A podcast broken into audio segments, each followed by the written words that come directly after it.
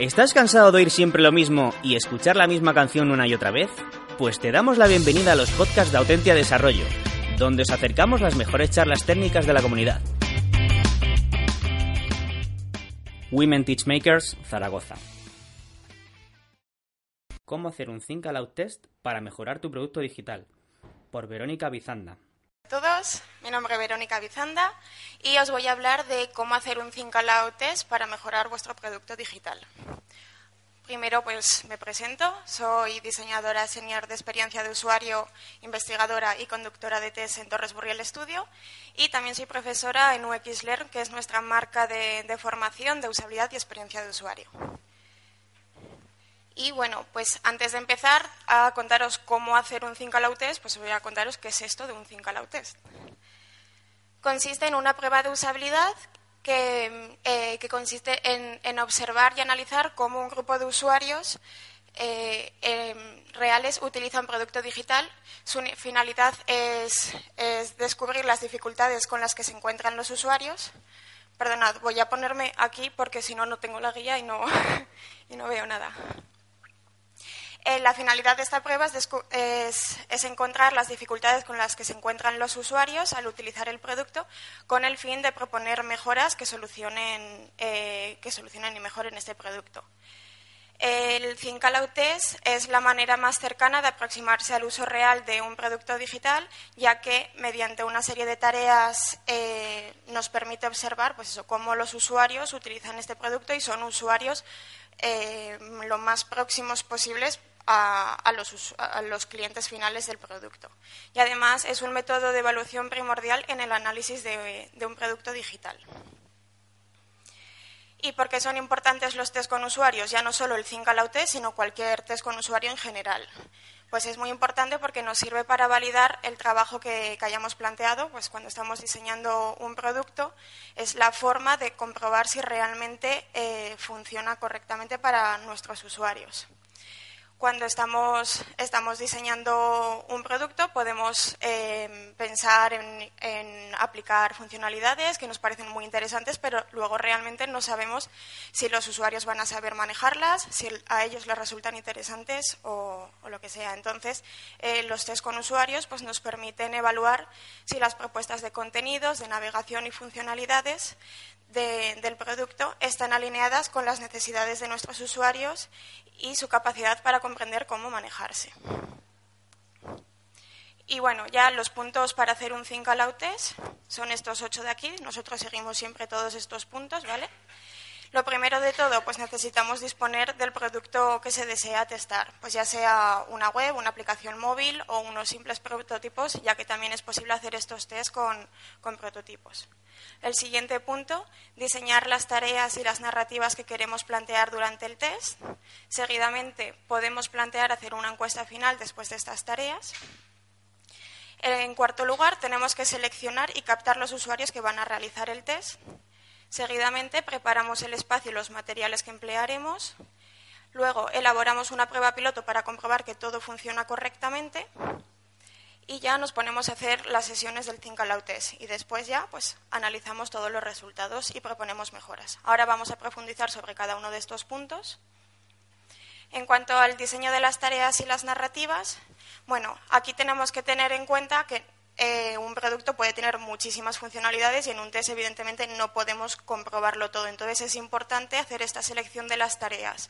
Tenemos pues que centrarnos en las que más nos interesen, las que sean más novedosas, las que creamos que pueden resultar pues más complejas para el usuario para comprobar cómo funcionan realmente.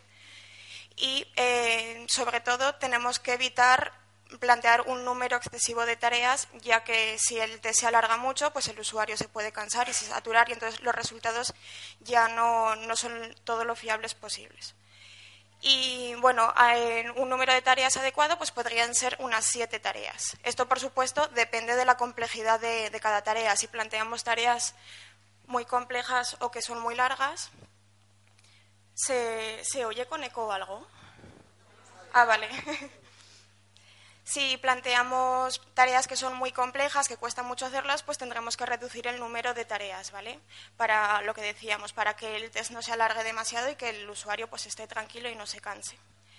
Después de tener ya las tareas que, queremos hacer, tenemos que construir las narrativas que acompañarán a estas tareas. Esto es, pues, eh, la descripción de la tarea, donde se le cuenta al usuario la situación en la que se encuentra y el contexto.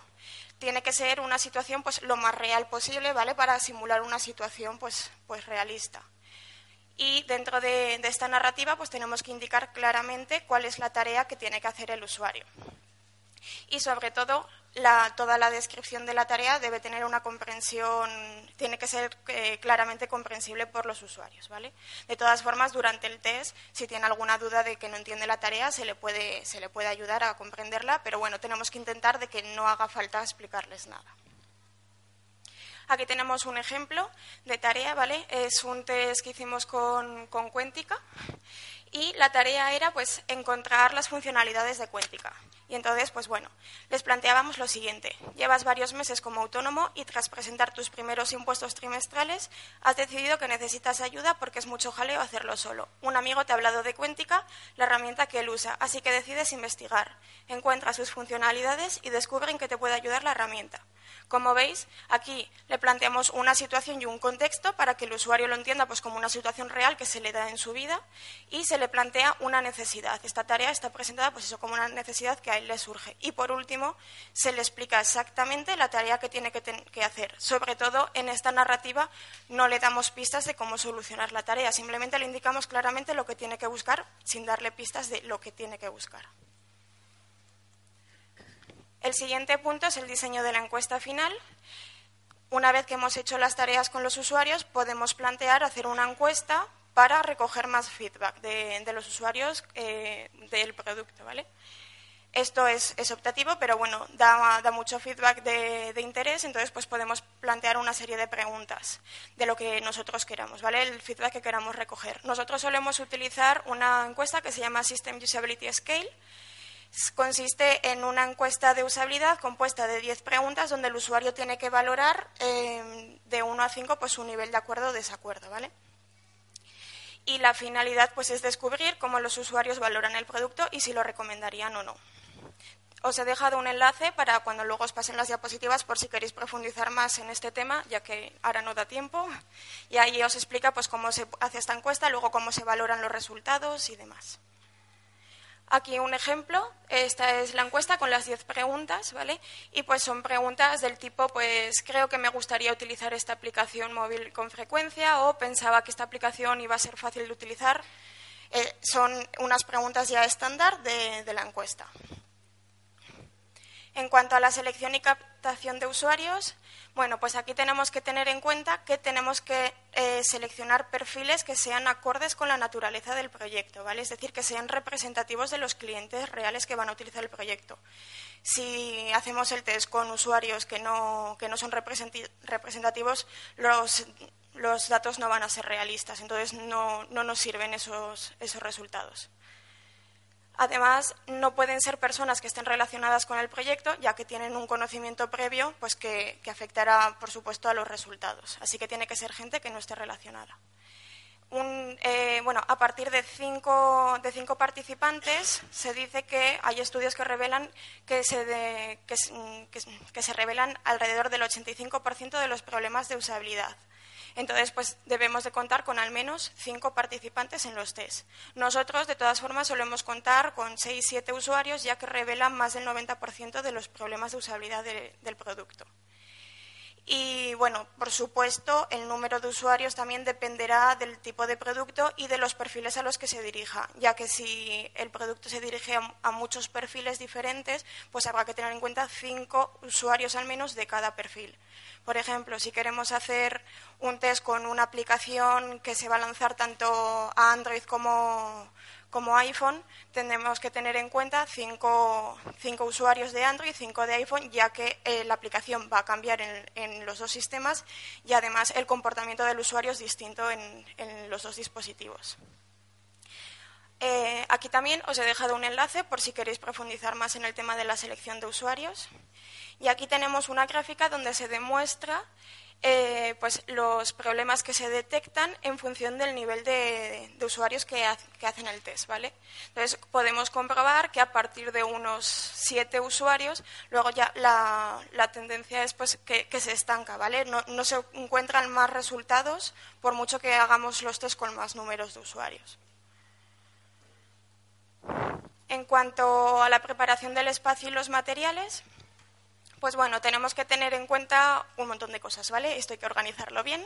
Para empezar necesitamos dos espacios que estén libres de ruidos e interrupciones. Es importante que sean espacios donde todo el mundo se encuentre tranquilo. El primer espacio será donde se encuentre el moderador y el usuario que está realizando el test. Y el segundo espacio es para el responsable que gestiona el software que, donde se registra toda la actividad del test y donde está tomando notas. Por lo tanto, necesitamos también unos ordenadores y el software instalado en los, dos, en los dos equipos.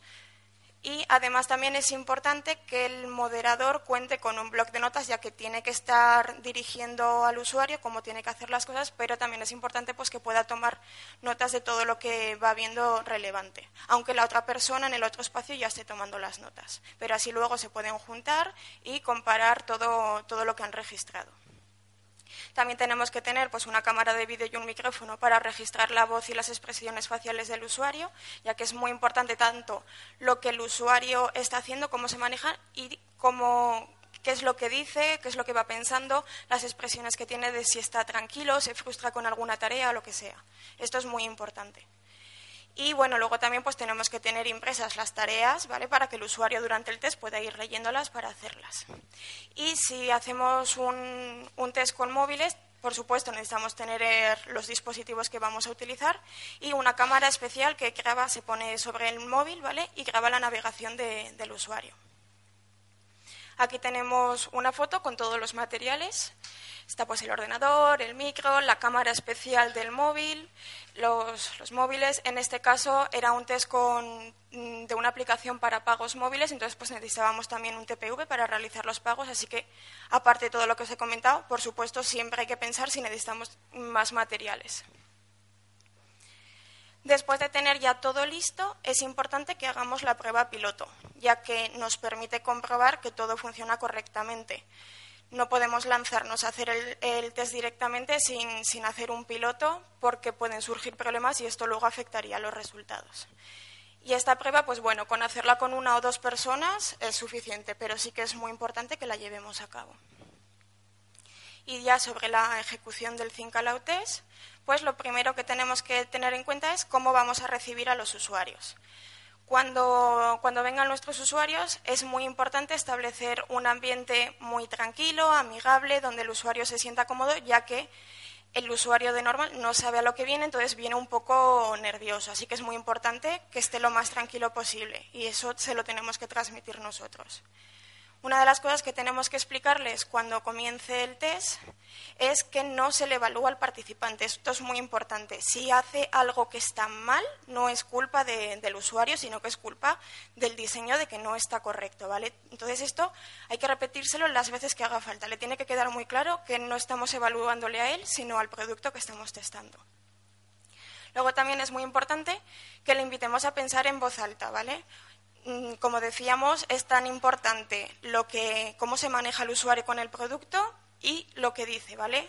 Tenemos, necesitamos saber lo que le va pasando por la cabeza en cada momento cuando está realizando el test. Y además eh, tenemos que tener en cuenta que una vez que empieza el usuario a hacer una tarea ya no le podemos ayudar a, resolverla, ya que si no, pues, eh, pues influimos en, en su manejo de la herramienta y esto afectará los resultados. Sí que podemos, una vez que ha leído la tarea y si no la ha comprendido correctamente, pues ayudarle a, comprender la, narrativa. Pero una vez que ya empieza, no le podemos dar pistas de nada de cómo se tiene que hacer la tarea. Si vemos que el usuario no sabe hacer algo y que se atasca, pues bueno, le decimos que la deje y no hay ningún problema y además tampoco podemos explicarle en qué consiste el producto, sino que es él mismo el que tiene que ir descubriendo cómo funciona. Eh, después, una vez que ya le hemos explicado todo esto al usuario, ya comenzamos el test en sí. Y bueno, pues el test tiene que estar conducido por, un evaluador especializado, lo que comentábamos, el moderador, Y luego en la otra sala, como decíamos, tiene que estar el otro responsable controlando el software y registrando toda la actividad. También es muy importante que el cliente asista al test, ¿vale? Porque así puede ver en primera persona lo que está ocurriendo y se cree mucho más los resultados y si es consciente de lo que está pasando. Además, eh, bueno, el test se realiza en distintas fases, es decir, tenemos mm, son distintas sesiones, una sesión por cada usuario, es decir, viene, viene un usuario, hacemos el test, el siguiente y así suele suelen eh, tener eh, solemos durar uno o dos días con, con estos tests. Es muy importante, como decíamos, prestar atención durante las sesiones a lo que, a lo que dice el usuario, como lo dicen las expresiones y demás. Y eh, como decíamos antes, pues bueno, si durante el test vemos que el usuario se atasca en una tarea, le decimos que la saltamos y no hay ningún problema. Sobre todo que el usuario siempre esté tranquilo durante todo el test para que esto no afecte a los resultados. Aquí tenéis a mi compañera Cristina dirigiendo un test, ¿vale? Está ahí con el usuario y veis, pues es un ambiente tranquilo con todo el material, pero bueno, están ellos solos y eh, en teoría el, usuario estaba, estaba tranquilo realizando el test.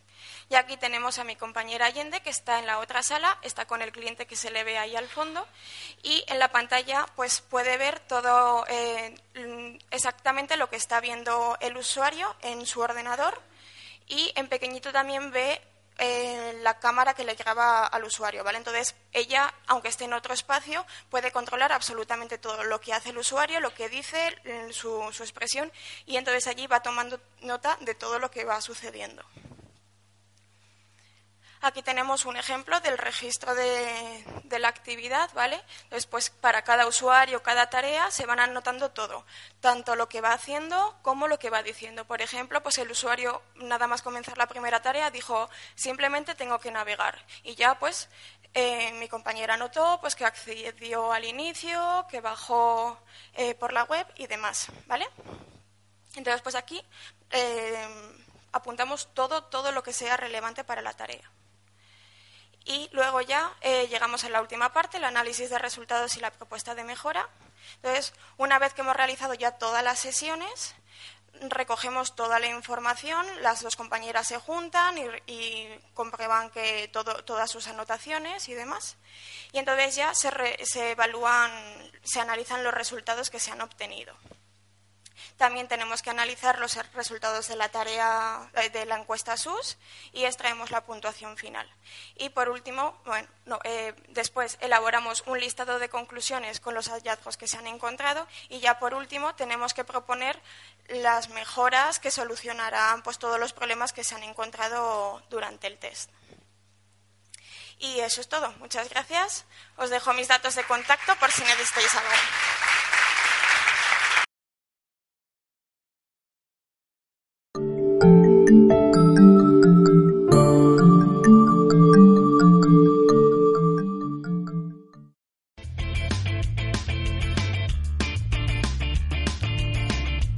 Si te ha gustado el podcast y quieres estar a la última en tecnología, suscríbete a nuestro canal de iVoox y escúchanos donde quieras. Para más información, autentia.com.